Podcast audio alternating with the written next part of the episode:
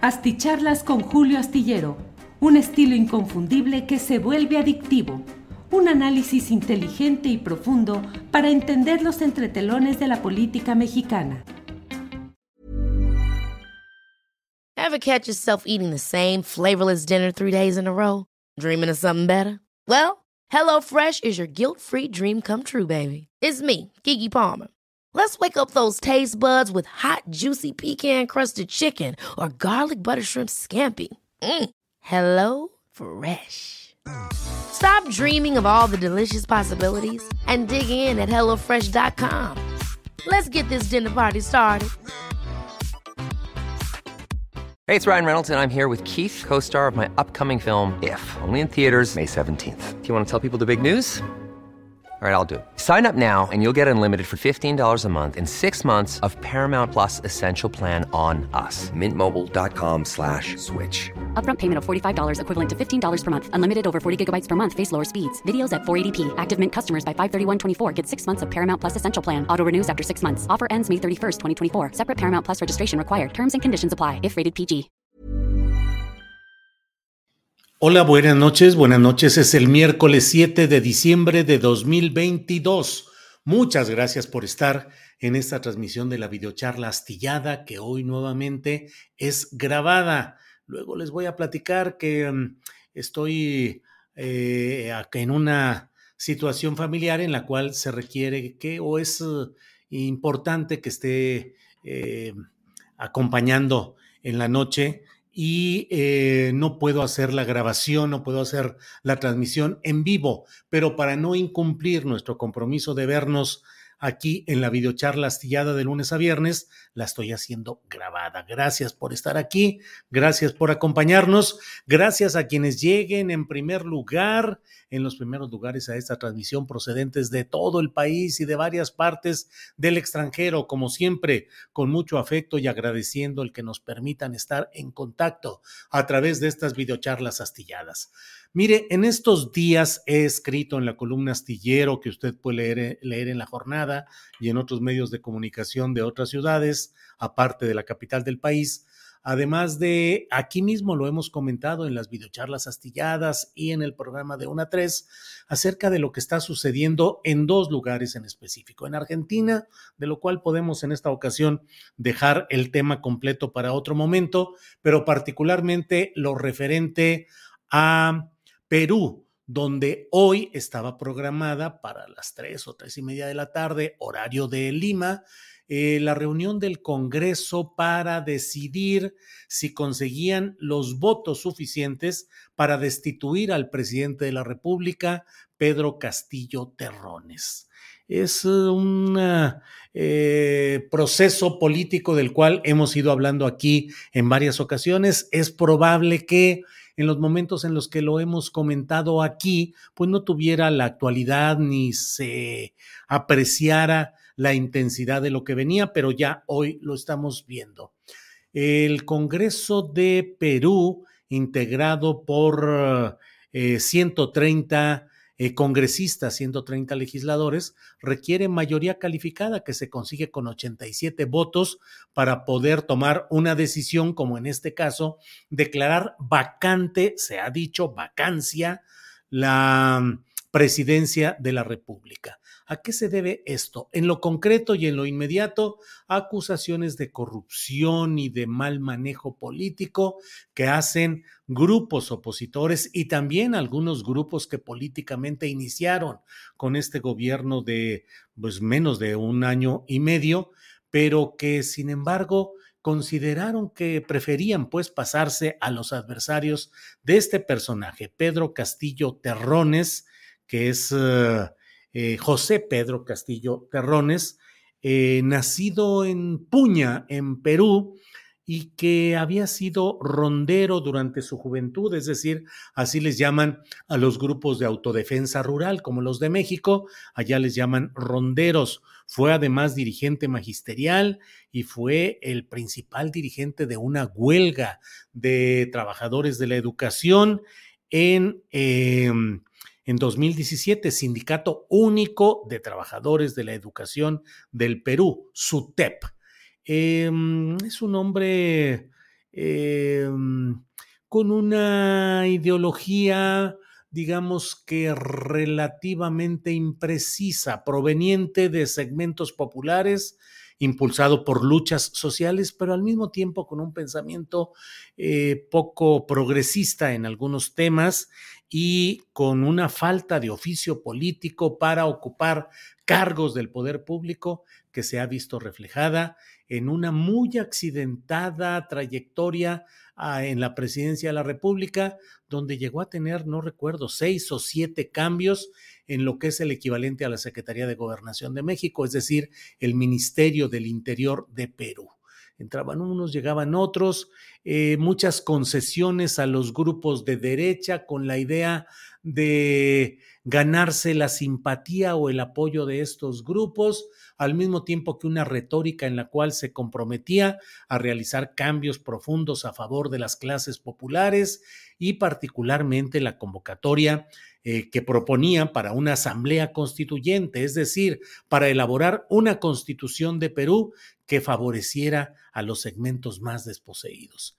En una sociedad como la peruana, marcada históricamente de una manera eh, subrayada eh, la diferencia, el elitismo de las clases dominantes que mm, atrincheradas en los medios de comunicación predominantes, en el control de los eh, instrumentos de la vida económica, poseedores de la mayoría de los cargos importantes de la estructura de poder, perdedores en esta ocasión frente a esta figura, Pedro Castillo, que no parecía destinado a ser el presidente de la República, que ganó, que obtuvo una votación muy baja en las elecciones originales y que luego ya en una segunda vuelta, eh, pues tuvo la oportunidad, eh, mire, porque en la primera vuelta obtuvo 19, poco menos de 19% de los votos, pero luego frente a Keiko Fujimori,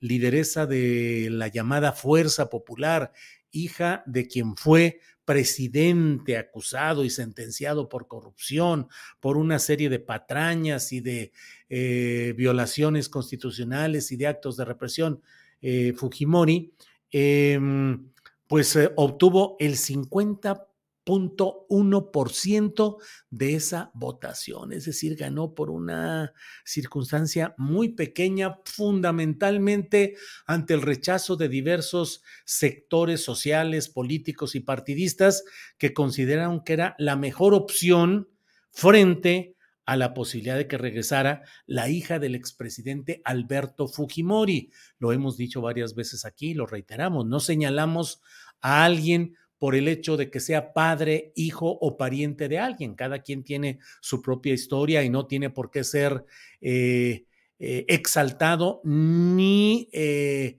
vituperado por sus relaciones de parentesco. Pero aquí en este caso, también lo he dicho más de una vez, cuando los hijos, los padres, los familiares reivindican el postulado, la herencia, la hechura política de sus parientes, pues forman parte de esa misma corriente y ahí no es de que se diga eh, Keiko no tiene la culpa de lo que hizo su padre Alberto Fujimori. No, Keiko reivindica la política y las hechuras del señor Alberto Fujimori. Entonces, ante el temor de que regresara esta posibilidad de esta política, Keiko Sofía Fujimori Iguchi, administradora de empresas, eh,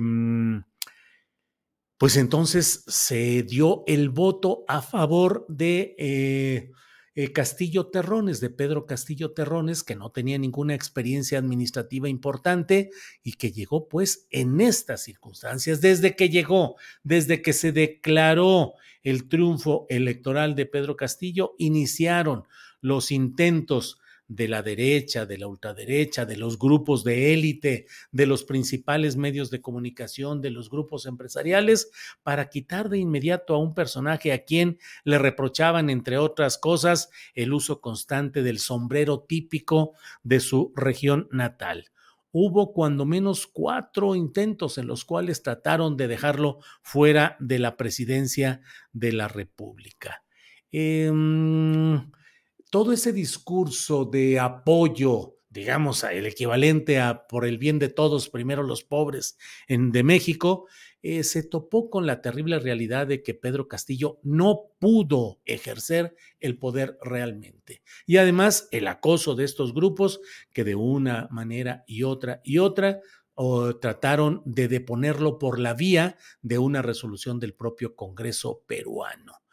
¿Qué es lo que sucedía? Que con declaraciones de terceras personas que decían que habían hecho actos de corrupción y que habían sido conocidos o beneficiaban a personas cercanas del primer círculo del presidente Pedro Castillo, pues a partir de ello pretendieron conseguir que hubiera eh, esa eh, destitución Primero, desde luego, alegando que había fraude electoral. A pesar de que no hubo tal, se iniciaron estos procesos en el Congreso tratando de conseguir el número de votos. Se necesitaban 87 para poder tumbar al presidente eh, Pedro Castillo Torres.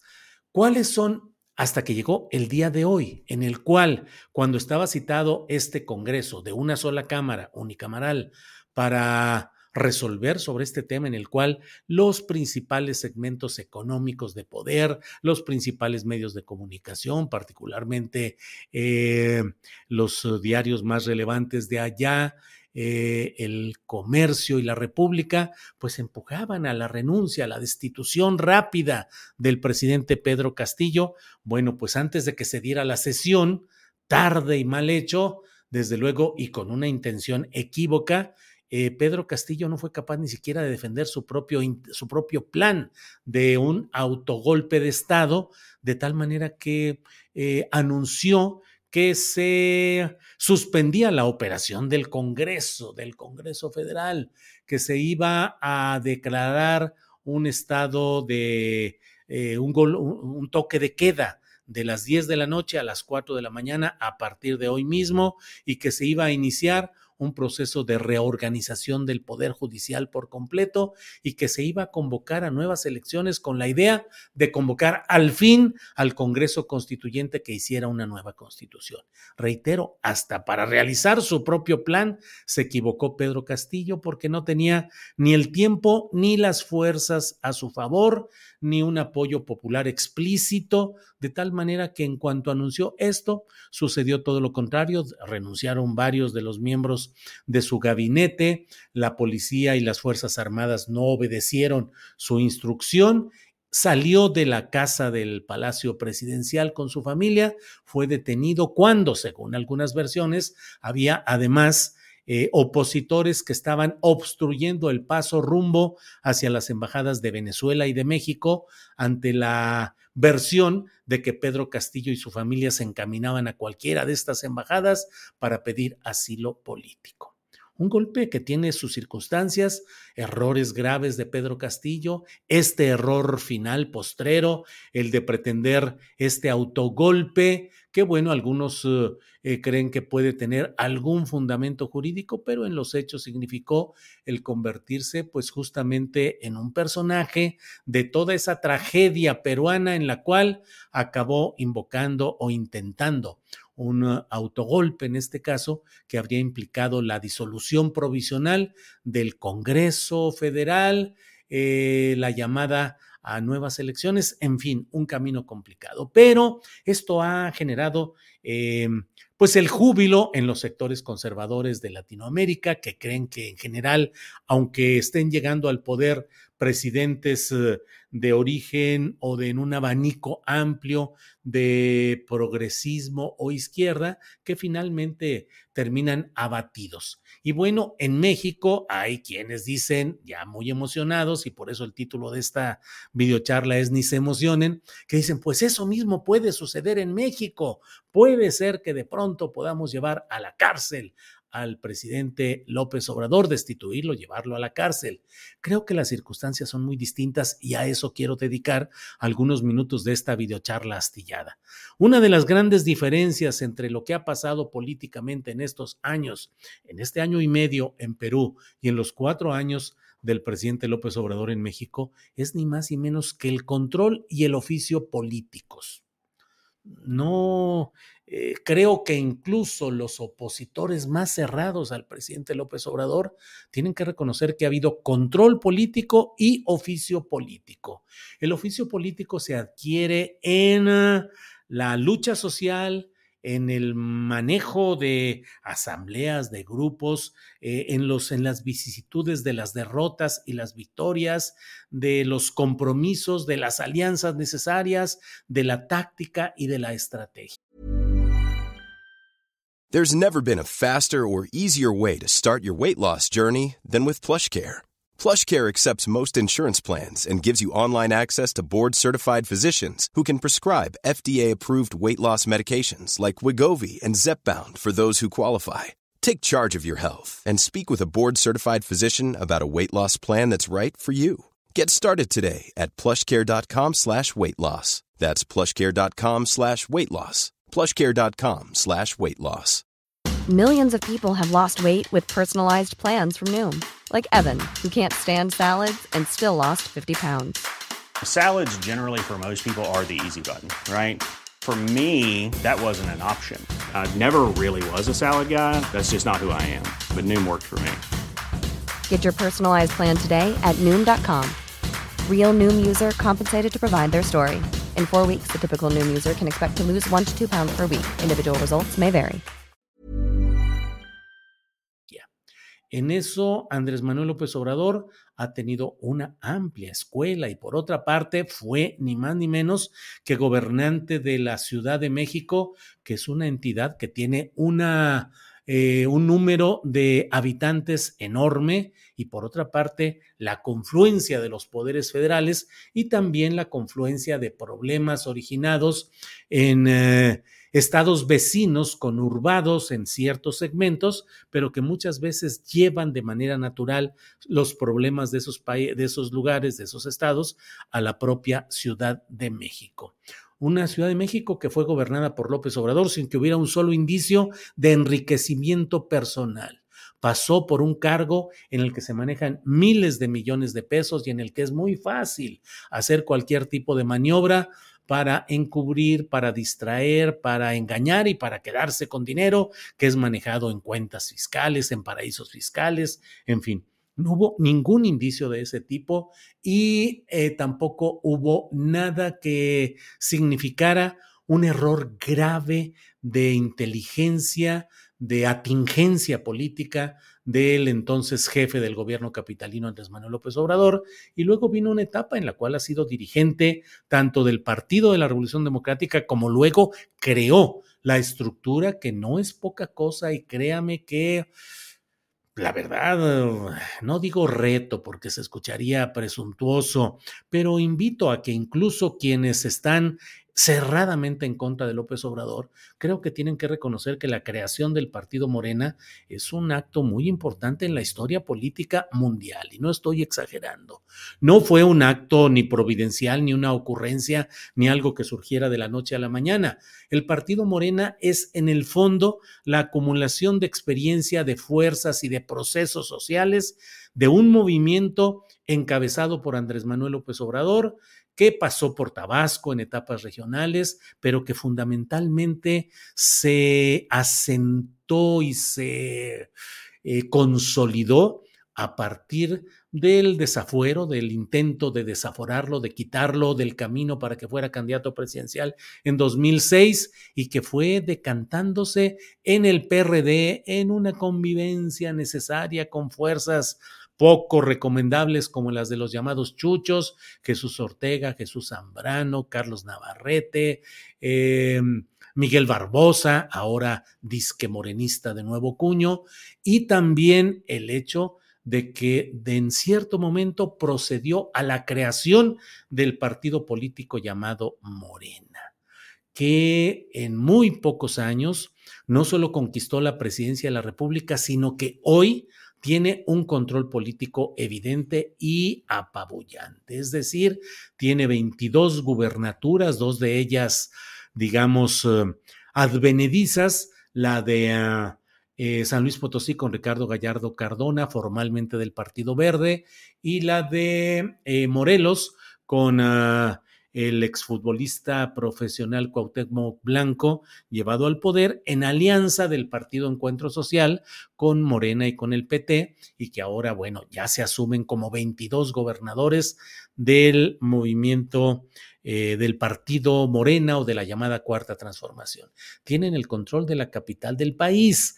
Eh, eh, acentuadamente la división en la capital del país, donde a diferencia del resto de la nación, eh, la fuerza de Morena, que había sido históricamente establecida ahí, pues es una fuerza menguante o menguada. No sabemos si menguante en proceso o menguada porque hasta ahí haya quedado, pero nueve de 16 alcaldías de la Ciudad de México fueron ganadas por la oposición en 2021. Eh, tiene el presidente López Obrador la mayoría eh, simple en las dos cámaras del Congreso Federal, en la Cámara de Diputados y en la Cámara de Senadores, con las alianzas que ha hecho, con ah, pues lo necesario, el pragmatismo extremo con el Partido Verde y con el Partido del Trabajo, que ese sí ha mantenido una alianza permanente con López Obrador, pero bueno, los advenedizos del Partido Verde siempre oportunistas, pero con esos uh, aliados en el Congreso tiene una mayoría simple holgada para procesos que no requieran mayoría calificada. Tiene cada vez más presencia en la Suprema Corte de Justicia de la Nación y en organismos autónomos. Y en el Instituto Nacional Electoral, con toda seguridad, habrá una mayoría de consejeros que tengan una orientación más de cambio que de conservadurismo a partir de abril de este año, cuando salgan eh, de sus cargos actuales Lorenzo Córdoba y Ciro Murayama. Tiene además esa conferencia mañanera que ha sido el instrumento para no ser rehén, como lo han sido en otros lugares Lula da Silva y Dilma Rousseff en Brasil. Eh, Cristina Kirchner y ahora Alberto Fernández y la misma Cristina y Néstor Kirchner en Argentina y así nos podemos ir de lugar en lugar y desde luego en Perú, que ya he mencionado los medios más fuertes en ese lugar. Em, el presidente López Obrador tiene la conferencia mañanera de prensa, que ha sido un instrumento eficaz para defenderse y mantener él el control de la agenda política y de la discusión. Entonces las diferencias son notables. Creo yo que, y además, no hay ninguna acusación enderezada contra López Obrador en términos penales o judiciales en los cuales se le adjudiquen actos de corrupción a él. Ha habido varios y ha habido algunos muy preocupantes que afectan a personas que integran su gabinete. Y ha habido los señalamientos que yo nunca he cerrado los ojos ante ello, de lo relacionado con sus dos hermanos, con Pío y con Martín, eh, y otros temas que pueden ser investigables y que pueden evolucionar hacia procesos judiciales, pero que no corresponden a una imputación al presidente López Obrador de manera directa y sostenida, no lo ha habido. Así es que me parece que son distintos los escenarios y hay que tenerlos muy presentes. Oficio político y control político. El presidente de México, y hoy lo platicaba con el doctor Lorenzo Meyer en la parte final de una entrevista de cuarenta y tantos minutos que tuvimos con él, cuarenta y cinco, em, él decía, bueno, ¿tú a quién ves? Me decía, ¿ves a Carlos Slim convertido en el empresario eh, que confabule, que actúe contra el gobierno? No, eh, los empresarios en términos generales han sido tratados con mucha con mucho cuidado por el propio presidente López Obrador. Los empresarios en su mayoría no se sienten motivados para intentar un golpe de estado o intentar algo contra el presidente López Obrador. Ha tenido el propio presidente una, una política sumamente pragmática respecto a las Fuerzas Armadas llenándolos de concesiones de empresas, de actividades que conjuren la posibilidad de que sean tentados los altos mandos por la idea de un golpe de Estado o alguna acción militar adversa al poder civil.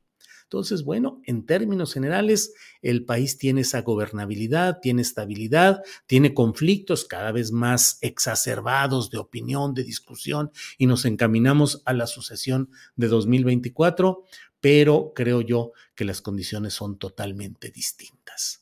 Bueno, pues he querido hacerle estos comentarios, hacer estos eh, señalamientos, porque resulta que de pronto, ya sabe, pues se han sentido muy emocionados algunos segmentos opositores al presidente López Obrador diciendo, es que eso mismo que está pasando en Perú debería de pasar acá, podemos empujar, podemos hacerlo. Las circunstancias son distintas, muy diferentes según mi punto de vista. Así es que, pues estemos atentos y otro día platicamos del tema específico de Argentina, donde, eh, pues también tenés su historia, che, y bueno, de eso iremos platicando en otra ocasión.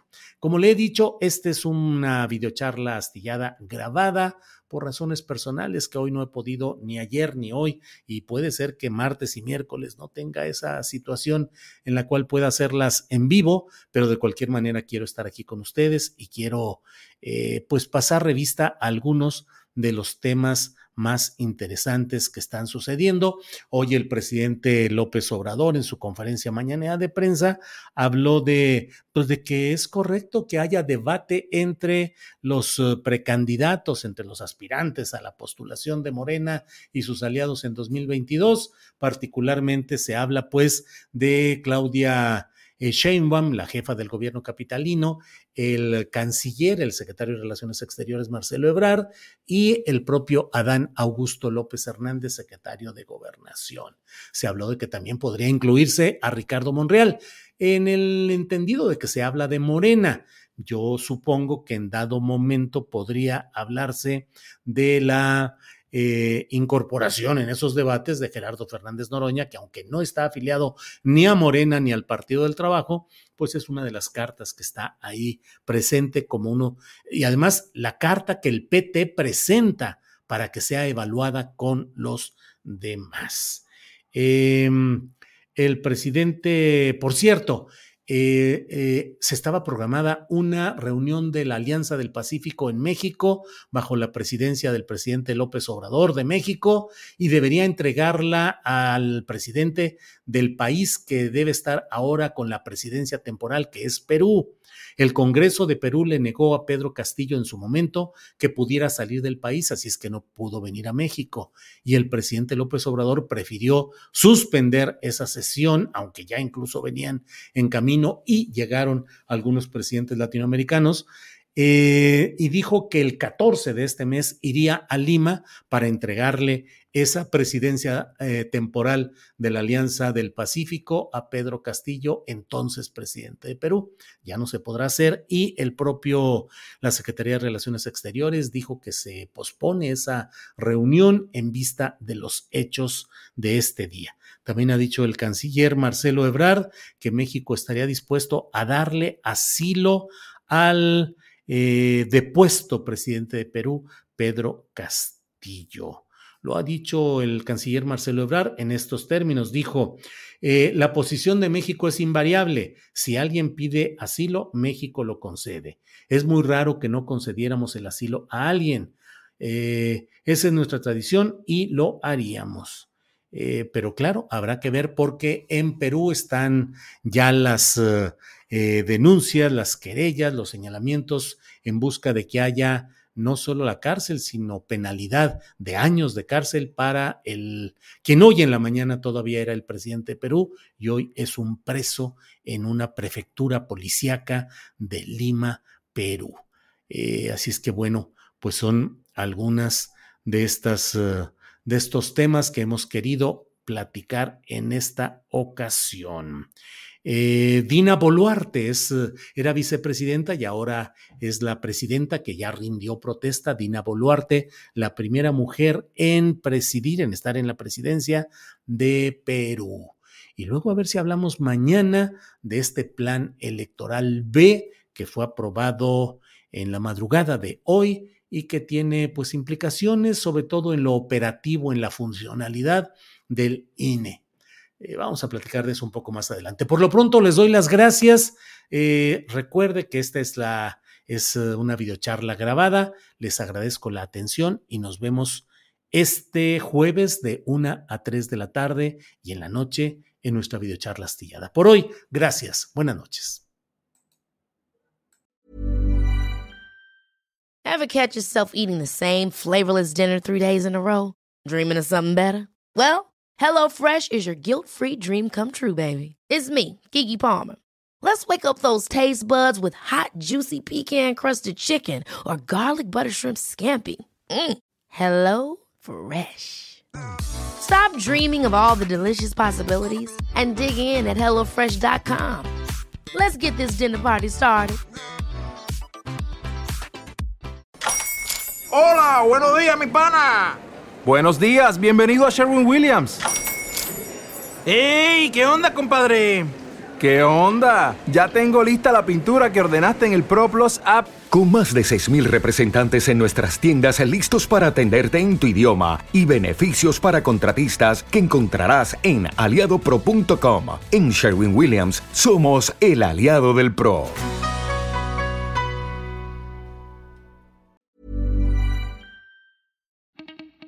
Para que te enteres de las nuevas asticharlas, suscríbete y dale follow en Apple, Spotify, Amazon Music, Google o donde sea que escuches podcast. Te invitamos a visitar nuestra página julioastillero.com.